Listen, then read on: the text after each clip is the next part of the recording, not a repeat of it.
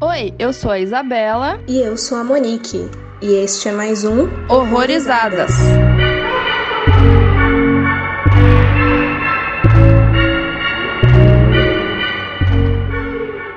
Mais um episódio de Horrorizadas e antes de qualquer coisa, eu queria deixar uns avisos que talvez tenham ficado pendentes no episódio anterior. É, primeiro, vai ser um podcast semanal. A gente vai tentar postar toda quinta-feira, pode ser que seja sexta, nunca saberemos, mas a, a ideia é que seja toda quinta-feira. É, outra questão, nosso Instagram é Horrorizadas Podcast. Deu um probleminha aí com o user e talvez tenha saído errado no, no episódio anterior. E vocês podem conferir links complementares, coisas que a gente citou de ou entrevista ou então de algum artigo, vão estar todos no site, no horrorizadas.com, e vocês podem acessar tudo lá para conteúdo complementar sobre, sobre os episódios.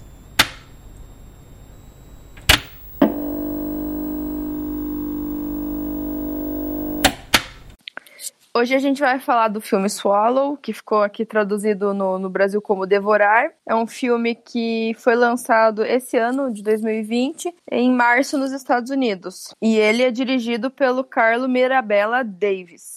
Ele é um filme de terror, drama e thriller. E a sinopse é basicamente sobre uma mulher chamada Hunter, que após engravidar, ela começa a consumir objetos que não são exatamente o, o sinônimo de, de comida saudável, né? Rica de nutriente. São objetos que muitas vezes são perigosos para a ingestão. A gente vai vendo desenvolver disso ao longo do filme, as coisas que ela, que ela consegue ingerir, do porquê que ela ingere todas essas coisas e tudo mais. E é um thriller psicológico muito bom. Eu gostei bastante, embora tenha algumas problemáticas que a gente, a gente vai falar mais pro final. Ele é o primeiro longa-metragem de gênero do, do diretor Carlo Mirabella Davis, e ele é super inspirado na própria história da avó do diretor, que ela tinha uma espécie de compulsão por limpeza, se não me engano, mais específico em, em lavar louça, assim, que ele comenta que ela conseguia acabar com quatro barras de sabão, tipo, em um dia só, de tanto que ela lavava as coisas. E ela acabou sendo institucionalizada, recebeu diversos tratamentos. Isso foi 1950, por aí. A gente sabe de como naquela época tinham procedimentos super agressivos. Ela foi lobotomizada na parte direita e ele tentou trazer para esse filme um pouco dessa, dessas expectativas de gênero que a sociedade impõe mulheres, principalmente, porque ele sentia que ela estava sendo penalizada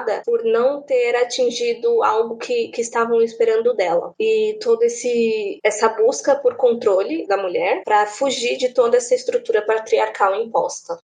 Então, eu acho que esse é um filme que vai dividir muito o público. Pra gente falar que é um terror, geralmente as pessoas esperam já um formato, assim, do que é um filme de terror. Mas ele consegue sair total dos padrões. Então é por isso que eu acho que muita gente pode se decepcionar, muitos fãs do gênero. Mas daí entra a questão do que é um filme de terror e do quão confuso são os fãs de terror, né? Porque ao mesmo tempo que que você espera um filme de terror que seja original, você às vezes se decepciona porque ele sai do padrão, mas daí quando você vê um filme clichê, você também se decepciona porque ele é um clichê. Aí a gente não entende muito bem o que que o fã de terror quer, não é mesmo? É meio confuso, eu acho. E é o que muita gente vem chamando de pós-terror, embora tenha uma galera que também não, não curta essa denominação, porque muitos apoiam de que o que a gente classifica, o que as pessoas classificam atualmente como pós-terror. Já tem diversas produções que estão usando nesses, desses formatos há, há, um bom tempo antes. Tipo, isso não aconteceu depois de A Bruxa, por exemplo, que, que muita gente acha que é um divisor de águas. Tinha muito filme que já usava algum, esses elementos que a gente acha que só estão presentes agora, mas eles já se faziam presentes antigamente. E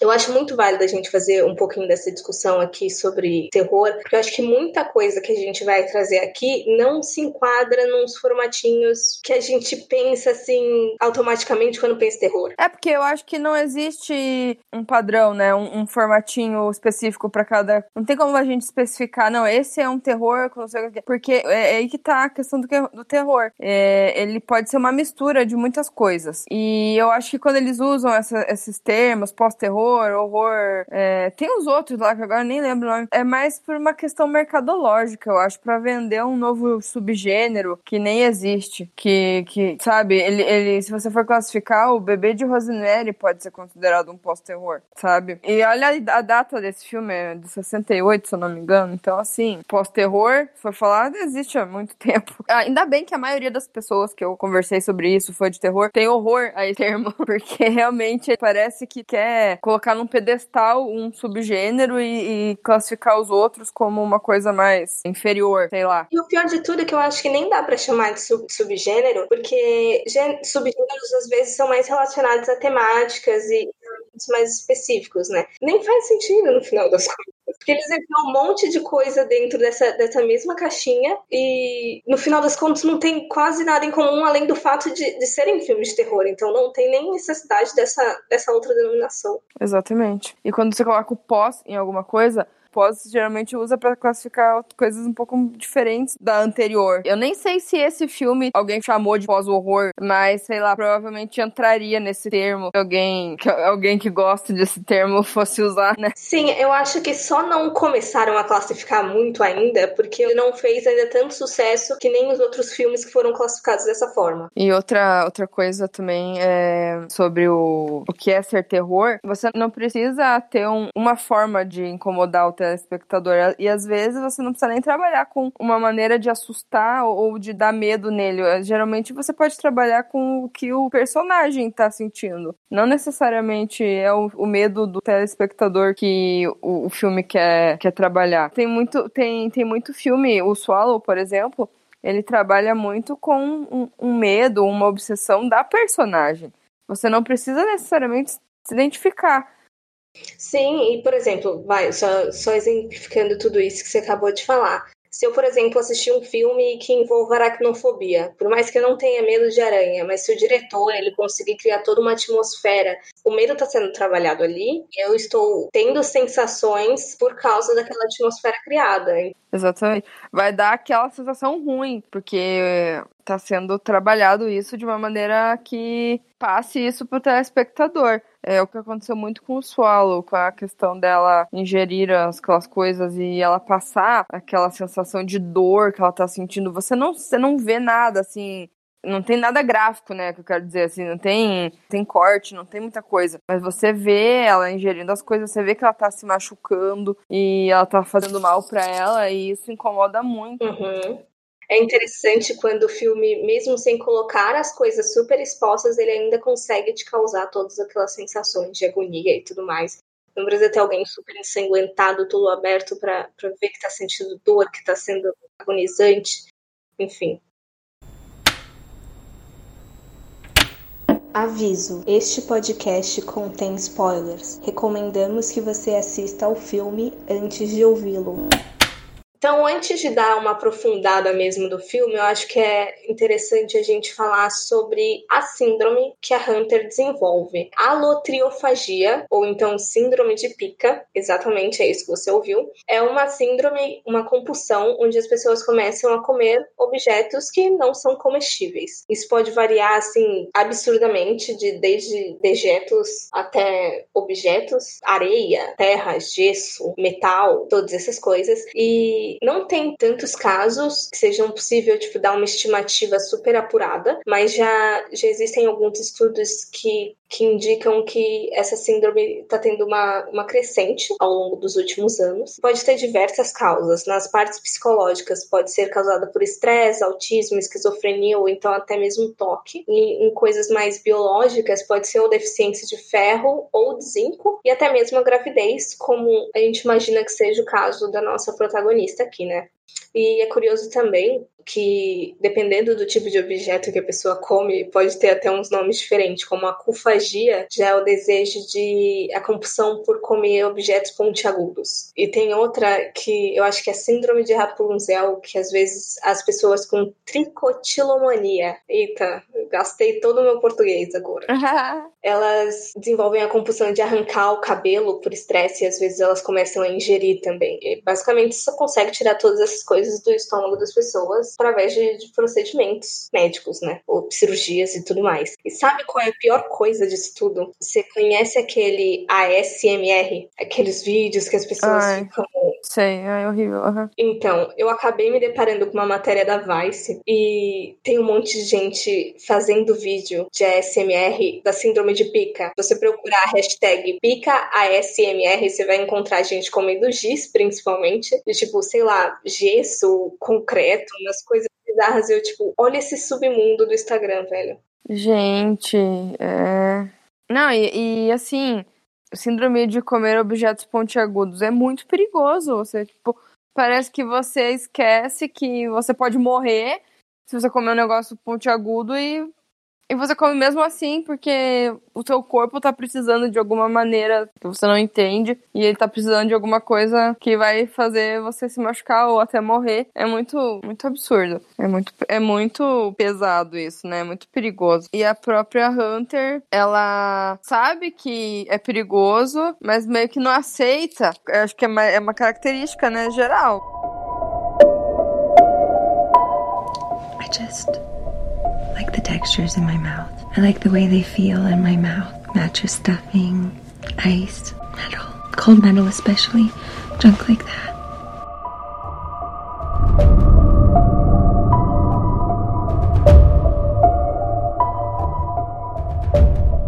Começando o filme, a gente já vê nossa protagonista, Hunter, interpretada pela Hayley Bennett, numa reunião, eu acho, que estão comemorando a promoção do marido dela, o Austin Stowell. E você já começa a perceber mais ou menos a dinâmica ali da família, toda a atmosfera que cerca aquele pessoal, e é, é uma galera rica, e ele tá sendo promovido. E nessa reunião ele já fala que agradece pela casa que o pai dele comprou para ele. Assim, aquela pessoa que vive a custas do dos pais, nunca, não conquistou nada sozinho. É tudo o pai que, que, que deu para ele. Mas você percebe o perfil dele, que ele realmente é um cara extremamente mimado durante o filme. Você vê que ele é um perfil, ele já tem todo o perfil de, de um babaca. Sim, mas você bater no olho, você fala, tipo, não vou gostar desse cara. O marido da Hunter não, não se mostra agressivo fisicamente, mas ele, ele é abusivo, né? Ele é muito daqueles de passivo-agressivo. Sim, é, um, é uma violência psicológica que às vezes é, é tão foda quanto a violência física, né? E outra coisa que eu achei curiosa de, dessa cena inicial é que ele começa a agradecer, né, quando, no discurso dele. Ele, ah, não poderia ter feito nada disso sem minha maravilhosa esposa Hunter. Ele faz uns elogios a ela, mas é muito mais sobre coisas para ele do que elogios sinceros sobre ela. E isso confunde a pessoa, né? Você tem um namorado que te elogia, mas também te trata que nem um lixo. Isso acaba te confundindo a ponto de você achar que ele é um cara bom, mas às vezes ele faz coisas ruins. Mas não, ele é um merda que às vezes acerta em alguma coisa, mas ele é, é mais merda do que, do que uma pessoa boa. Ou então, que é ainda pior, dele ser um cara bom e, e você que tá fazendo merda. Tipo. Sim, ainda tem isso. E aí a gente já começa a, a ver já neles nessa casa nova, e, e, de como funciona a dinâmica entre os dois. No caso, ela basicamente passa o dia assim com trabalhos domésticos e joguinho no celular, prepara a janta dele, espera ele voltar do trabalho, tenta conversar, mas ele nunca dá, dá moral.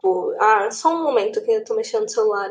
A gente vê que a Hunter no olhar das pessoas, tem a vida perfeita. Ela mora num lugar lindo. Você vê que aquela casa é maravilhosa. Pelo menos a vista ali, achei espetacular. E ela tem uma vida confortável. O marido tem grana. Não que isso signifique alguma coisa, mas nessa questão de não precisar se preocupar com, com coisas que nós, meros mortais, nos preocupamos no dia a dia, tipo pagar boletos, enfim.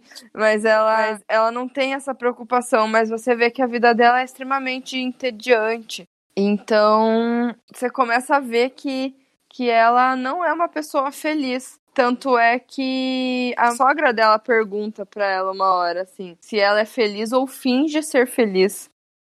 Isso, isso ficou muito na cabeça. Porque será mesmo que ela estava feliz?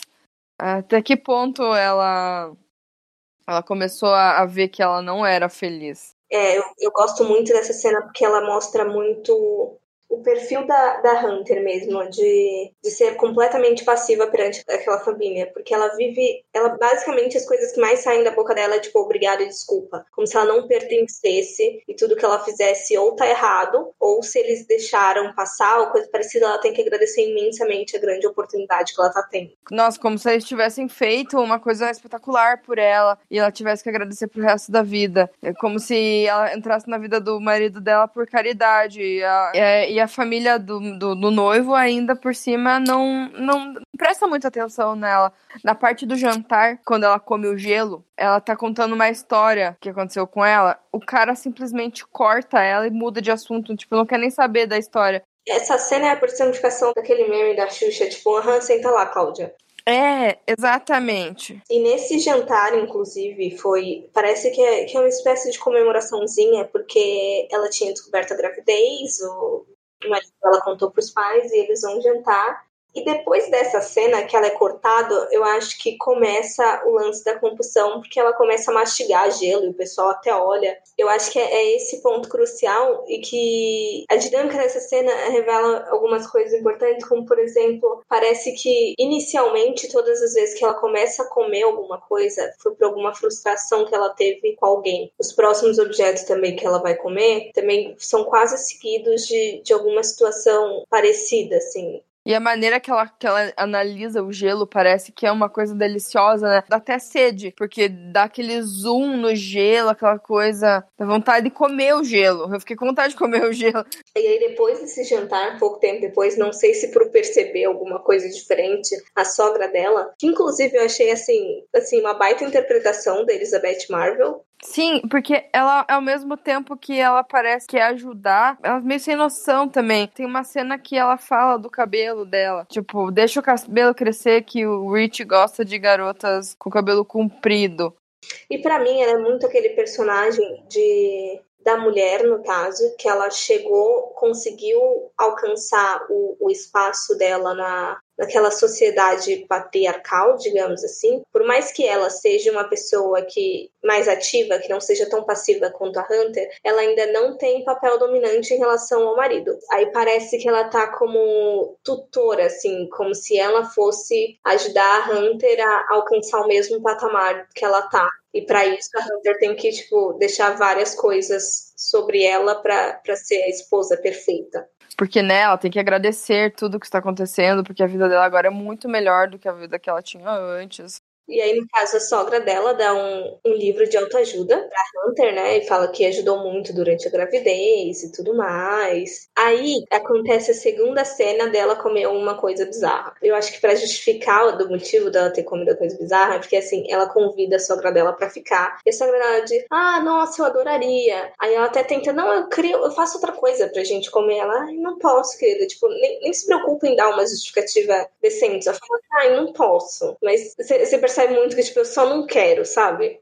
Sim, exatamente. Assim, não, não quer conhecer a menina mesmo, ela só quer controlar, moldar a Hunter nos padrões certinhos para o filho perfeito dela. E aí a Hunter vai ler o livro e ela lê a brilhante frase de você deveria fazer algo inesperado todo dia ou alguma coisa assim. E aí, pouco depois disso, ela come uma bolinha de. E parece a coisa mais deliciosa do mundo de novo, né? Porque ela vê aquela bolinha e ela engole. E quando ela engole, ela sente uma coisa assim maravilhosa, como se ela estivesse comendo a coisa mais gostosa do universo.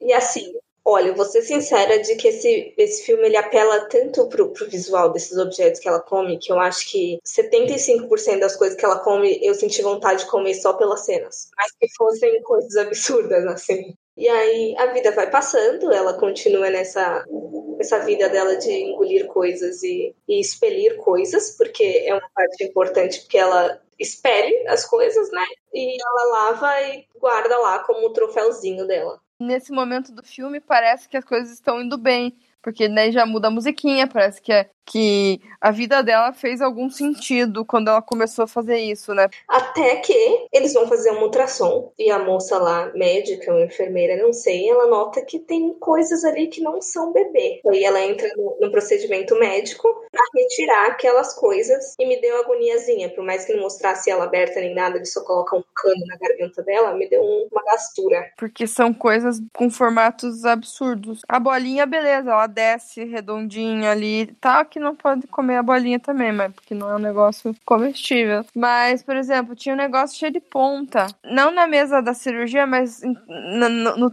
no na, naquela mesa da casa dela do troféu, tinha uma, uma mini estátua, você lembra? Eu... Tinha um cadeado. Pois é. E assim, mais um indício do Rich ser um, um tremendo de um babaca é a maneira que ele fala com ela quando, quando descobre o que ela está fazendo. E, ela, e ele fala o que há de errado com você. Isso é, acho que é a pior coisa para você falar para uma pessoa que tá passando por um problema sério ele fala assim ainda, ah, porque você deveria ter contado sobre isso quando a gente se casou. Como se então você não ia casar com ela por causa disso? Já, já, já, já dá a entender que o cara é um completo de um imbecil, mais um indício. Sim. E aí ele decide colocar ela na terapia. E aí eles vão no consultório. E é, e é super bizarro, porque tá a Hunter, aí o marido e o sogro no consultório com, com a psicóloga e eles não querem nem deixar ela falar com a psicóloga. Tipo, não, é melhor se a gente ficar Sim, aqui, sabe? É, muita, é muito controle em cima da menina, assim, ela não tem, ela não tem nem abertura para conversar sobre essas coisas. E eu acho que se ela fala é, sobre essas coisas, vai ter tanto julgamento que eles não querem ajudar, parece. Beleza, eles querem que ela fique perfeita de novo, como, como o Rich conheceu, mas parece que se, se ela realmente contar o problema para ela, pra psicóloga, eles vão julgar e a sensação que me dá é muito, eu estou indo no técnico, resolve isso daqui logo, porque eles, o sogro principalmente, ele já chega tipo, dá algum remédio para ela, para ela ficar curada e, e acabou essa babaquice. E aí depois dessa toda essa cena, ela começa a fazer terapia, né? E eles eles contratam um enfermeiro, Luei, e ele é um ele é um imigrante, ele fugiu do, do país dele por causa da guerra. E é engraçado como ele acaba sendo uma das melhores pessoas de todo esse cenário. Ele parece que é o que mais. Não que entende. Ele definitivamente não parece entender. Ele tá falando, tipo, se você tivesse na guerra, você não teria esse problema, porque você não teria tempo para pensar nessas coisas. É uma atitude meio, meio agressiva? É uma atitude meio agressiva, mas ele acaba sendo a pessoa que mais tem empatia com ela. E na terapia, a Hunter acaba confessando pra psicóloga que, na verdade, ela é um fruto de um estupro. O pai que criou ela não é pai, ela era filha de, de uma mulher extremamente religiosa e essa mulher ela tinha sido estuprada e ela não ia fazer um aborto porque isso ia contra tudo que ela acreditava. Então ela decidiu manter a gravidez e a Hunter nasceu. E aí eu fiquei pensando que Hunter em inglês é caçador. Eu pensei se de repente o nome da Hunter não tem nada a ver com isso. Porque querendo ou não, a Hunter ter nascido, ela é um lembrete diário de um estupro. E assim, muitas vezes é, estupradores têm, têm imagem associada com, com caçadores Sim, sexuais. Faz todo sentido, pode ser terapeuta então descobriu o que aconteceu na infância dela e ela conta pro marido da Hunter todo esse, esses acontecimentos do, do, estupro. A Hunter ouve eles se falando pelo telefone e ela tem o que me parece uma crise de pânico absurda e ela acaba tipo se enfiando embaixo da cama e o enfermeiro vai lá para tentar acalmar ela e os dois acabam dormindo. Quando ela acorda, ela tem aquele ímpeto de preciso engolir alguma coisa agora. E aí esse objeto super super afiado, esse, esse parafuso com uma ponta super afiada e aí ela é urgentemente levada a um hospital. E aí, depois dessa cena, tipo, é isso, a gente vai te internar, amiga. Não tem mais jeito. O cara não pode ficar de olho em você toda hora porque ela conseguiu fugir dele, né? E, e ela come isso sem pensar nas consequências, porque é um negócio extremamente perigoso que podia ter matado ela ali mesmo. Ela teria perdido a vida ou poderia ter prejudicado o próprio filho. Aí você já vê que ela não, não liga muito por estar grávida, talvez por conta da doença mesmo, mas ela nem esboça muita felicidade de estar grávida, por mais que ela quisesse agradar o. Ela queria ter o filho por, por causa do marido.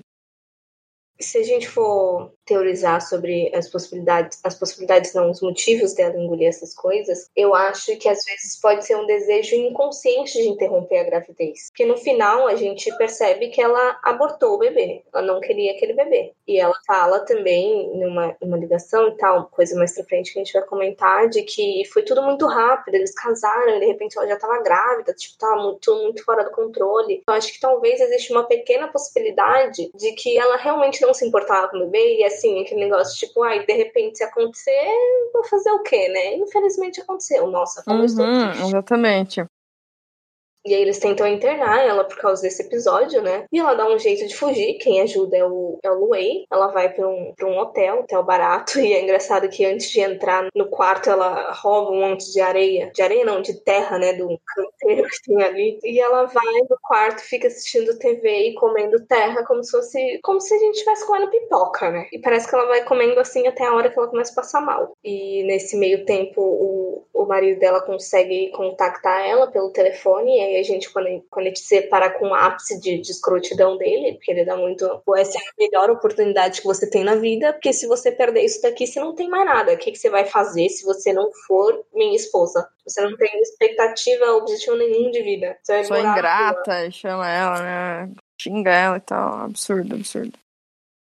E aí nessa fuga ela tenta contactar a mãe dela pra de repente ficar lá. A mãe dela também não dá uma resposta muito boa, muito convincente, muito, muito agradável. Me parece também que a mãe também era meio passiva-agressiva, assim, de tipo, nossa, eu ia adorar aqui, mas só que tua irmã tá aqui, então tu não pode Sim, vir. Assim. é, dá pra ver aí essa parte que ela tem uma relação, deve ter tido uma relação um pouco complicada com a, com a, com a mãe dela e dá, dando preferência pra filha, pra outra filha. E aí, falando da família da Hunter, é, ela meio que parece que tem obsessão pelo pai estuprador, porque ela carrega uma foto dele. Isso é muito estranho, né? Você vai carregar a foto de um homem pro sua mãe, entendeu? É muito perturbador.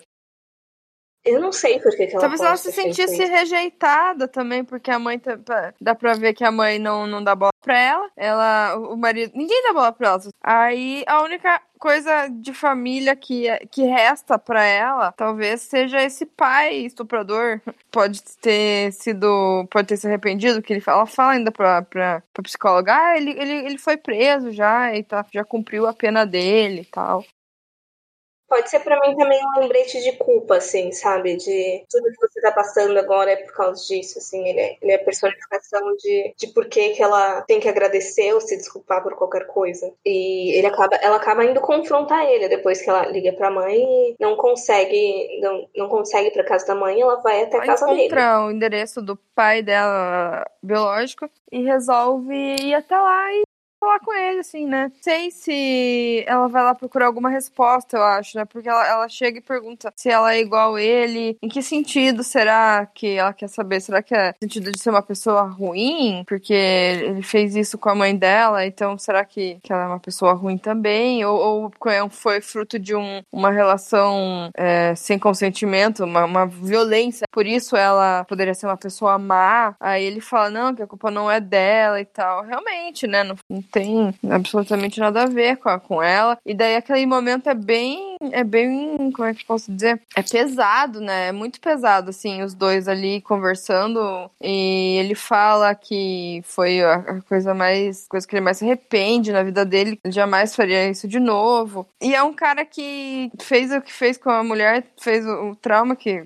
Imagine que. Imagina o trauma que essa mulher deve ter até hoje. E, e ele tá casado de novo, tem uma, tem uma outra vida. O que eu acho pior ainda é que a família atual dele não sabia de exato, nada, sabe? Exato, não saiu do passado.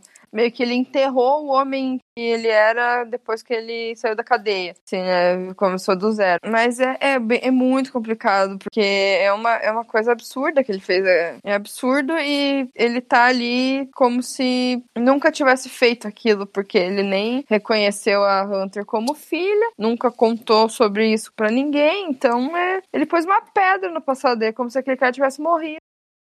E assim, eu acho que aquela cena do confronto pode, pode ser diversas coisas. Ou uma. Porque tem uma hora até que ele conversa, que ele tenta acalmar ela, não sei, ela fala que faz o que ela quiser e manda ele falar que ela que está no controle da situação. Pode ser uma tentativa de tirar toda aquela culpa que ela carrega, dele olhar pra cara dela e falar assim: você não tem culpa de nada, fui eu que fiz, sua mãe te manteve e tudo mais. Então, assim, você não precisa ficar aceitando todas as merdas que acontecem na tua vida só porque você acha que nem deveria estar aqui. Ou então, eu tava conversando com um amigo, acho que ele levantou a possibilidade, por exemplo, ela já parecia ter vontade de, de, de abortar o bebê. E aí, de repente, de ser uma, uma afirmação de por favor, me fala que eu não sou uma pessoa ruim se eu fizer isso e que eu tenho controle sobre isso e que eu posso fazer isso sem ser julgada, sabe? De eu não estar fazendo isso por um mal inato, de repente, hereditário, tipo, só porque você é um cuzão, eu tô sendo uma cuzona também. É uma possibilidade. E e aí, depois disso, parece que ela segue a vida dela, né? E acaba abortando o bebê e, e ela parece mais feliz, assim, depois dessa, dessa decisão. E o filme finalmente acaba. I don't know. It made me feel in control.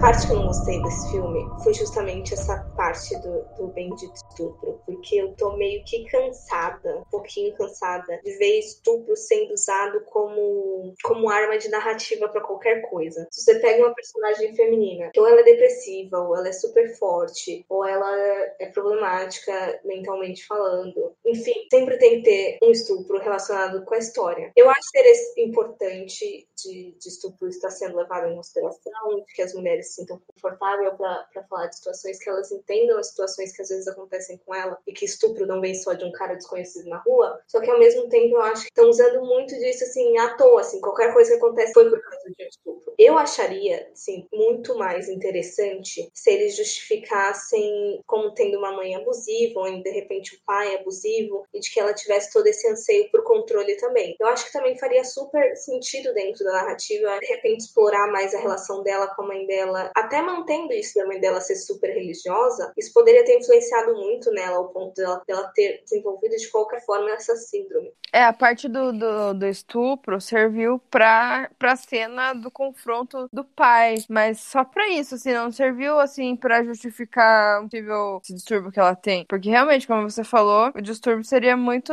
justificável por outras coisas do passado dela, outras questões poderiam ter agravado. Mas eu, eu gostei do, do, do desfecho que ela pôs um ponto final nessa questão do pai, que também era algo que ela, ela tinha muito na cabeça. E ir atrás do cara e, e sei lá por que, né, que uma pessoa iria fazer isso, né? Tipo, ir atrás do pai que estuprou a mãe. É, é muito mórbido, assim, é uma coisa meio, sei lá, é perturbador demais você, você querer ir atrás do cara que violentou sua mãe, assim, pra quê, sabe? A sorte é que ele não tratou ela que nem um lixo, né? Poderia ter sido algo muito pior para ela, assim, confrontar um cara desse. Se ele não tivesse retomado a uma vida normal, assim, de, de ressociação, se ele continuasse sendo um merda, ela estaria correndo muito risco. Sim, é verdade. Eu não gostei de terem usado o estupro, porque para mim parecia só arma de roteiro. Não gostei, mas já que aconteceu, tudo bem, assim, a cena dela confrontar. Eu achei a cena, eu até achei a cena do confronto interessante. Só não gostei do fato de terem colocado o estupro aí, mas aí já, já é uma questão pessoal minha.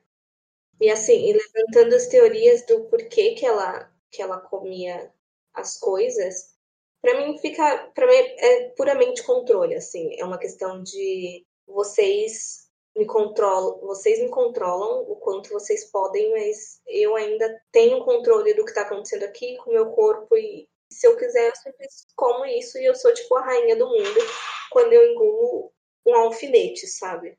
Sim, eu, sei lá, ninguém tá vendo o que eu tô fazendo no meu dia a dia, então esse é o meu controle. Eu posso fazer o que eu quiser aqui dentro do possível, porque, tipo, ela não tinha muito o que fazer. Ela, ela, ela, ela nem, nem sair de casa ela saía, né? A vida dela era tão entediante que ela precisava ter alguma coisa para controlar, porque todo mundo controlava ela e ela não controlava nada. Até o filho ela não queria, e dá pra ver que também é uma coisa que saiu do, do controle dela, ela não queria o filho. Não dá pra entender muito bem se é simplesmente aconteceu porque não planejaram, aparentemente, mas tem, tem, tem um filme que o cara. Ah, o próprio Homem Invisível ela tomava remédio para não engravidar, só que o cara trocou o remédio dela porque ele queria um filho, sabe? Então, é, é, até nisso, às vezes a mulher sofre porque não pode nem ter opção de não querer o filho. Mas é, eu acho que é isso mesmo de, tipo, da, do controle. É muito isso que você falou, o porquê que ela começou a comer as coisas. E, e, assim, a gente pegou uma a parte do filme, assim, que ela começou a desenvolver aquilo na gravidez. Pode ser um, realmente uma, uma parte, um desejo estranho de grávida também, porque foi bem depois ali. Mas assim, ela poderia já ter alguma coisa que ele não percebeu nela, porque ele era um cara que não notava muito ela. É que nem o resto da família dele, não, não, parecia que não conheciam ela direito. Ela poderia ter, ter tido algum, algum sinal, que não é mostrado no filme, mas alguma coisa antes. Então, pra não, não ficar aquela coisa, nossa, do nada ela começou a comer coisas com um negócio extremamente problemático em questão de, sei lá, um mês. Porque realmente é um período curto de tempo que acontecem essas coisas. Então, tipo, parece que pode parecer em algum momento que, nossa, ela do nada ficou louca. Porque não, não é uma coisa tão sutil. Eu não sei se, se ficou sutil para você, mas para mim não foi uma coisa sutil simplesmente ela começou a encarar o gelo como se fosse uma coisa maravilhosa e a partir daí ela começou a comer um monte de coisa. Isso que você levantou, para mim, é, é, justificado por um outro insight que eu tive na segunda vez que eu fui rever o filme. Para mim, ela já tinha indícios de transtorno obsessivo compulsivo, porque assim, ela tinha aquela coisa de, de ficar arrumando, tem acho que uma ou duas cenas dela corrigindo objetos de posição, sabe? E como eu falei lá no início do episódio, o toque pode ser uma causa de ascensão do, da lotriofagia. E aí, o que pode ter piorado foi a questão da gravidez. Então, redireciona esse toque dela para uma outra questão de controle, no caso de engolir as coisas. E outra, outro aspecto que eu achei interessante, não sei se você reparou, mas tem três situações do filme que é como se tivesse três, não, quatro, para falar a verdade, como se tivesse mensagens subliminares de que tipo, ok, talvez comer coisas esquisitas seja aceitável. A primeira delas é numa cena logo no início que ela tá sentada, eu acho que tá mexendo no celular e aparece um comercial, eu acho que é de uma pasta de dente e aí tem alguma coisa como se com o nosso produto você pode tipo literalmente comer qualquer coisa. Segunda coisa é no jantar em que eles estão com o sogro para comemorar a notícia da gravidez, o marido dela comenta sobre quando ele era criança ele gostava de chupar o rabo do gato. A terceira vez já é quando tá passando um comercial. Comercial não, parece mais uma, uma matéria televisiva sobre os benefícios de comer a placenta depois da gravidez. E por último, mas é bem mais leve, quando ela tá no hotel comendo terra, tá passando um filme aparentemente, ele, eles cortam uma avelã e uma criança pega assim a parte de dentro e ela dá um foco assim, parece muito o tipo de bolinha que ela engoliria, sabe? Então eu acho que são pequenas mensagens assim, não que por ter visto essas coisas ela desenvolveu a síndrome, é mais uma, uma questão afirmativa da síndrome, talvez. De tipo, olha, talvez não seja tão errado, ou então, tipo, olha, tem gente que faz isso, não é tão bizarro se você comer essa bolinha de gude. É, é verdade. E, e, quando o cara fala do rabo do gato, ele dá uma. Fica envergonhado até, né? Tipo, nossa, olha a merda que eu fazia quando eu era criança. criança come terra, come areia. Quantas vezes é, aqui eu moro na cidade de praia, né? Já vi inúmeros bebês comendo areia, gente. É normal. Então, assim, até onde isso tá, tá bizarro? Inclusive, quando eu estava lendo sobre o transtorno, diz que para você ter a confirmação tem que ter no mínimo um mês. Não pode ser episódios isolados.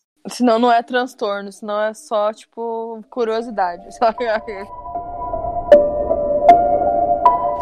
The best advice anyone ever gave me was fake it till you make it. Are you a faker or have you made it? Are you happy or are you pretending to be happy?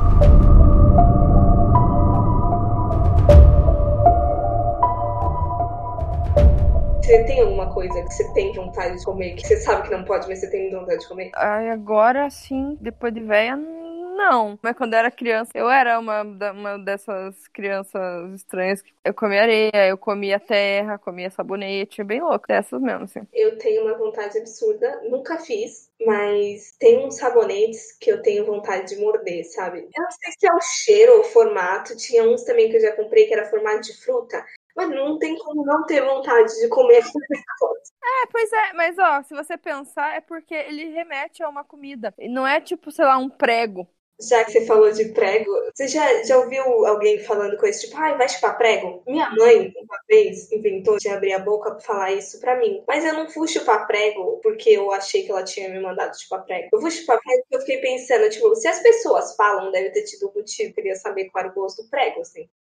Sim, sim. Eu também acho que já experimentei alguma coisa desse Tipo, porque eu lembro que eu gostava de coisa seca, por exemplo, farinha. Comia farinha pura. Por troco de quê? Por giz de cera, eu, eu gostava da textura do giz, assim, que ele era seco. Depois de velha, passou, mas quando era criancinha. Era... Mas assim, engolir coisas bizarras nunca aconteceu. Mas essas, essas comidas que não são comida, né? Eu já, já, já tive uma fasezinha assim, esquisita.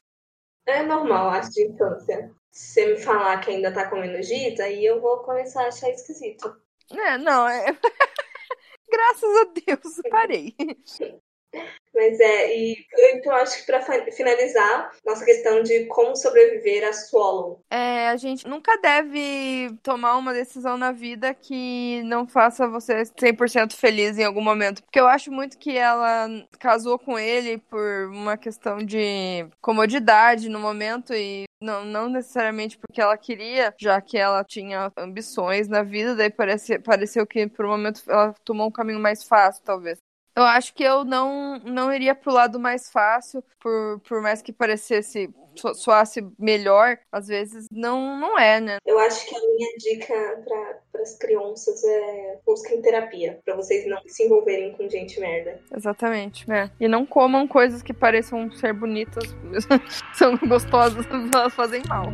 Não comam coisas que não são de comer, por favor. Por favor, tá? Dá ruim.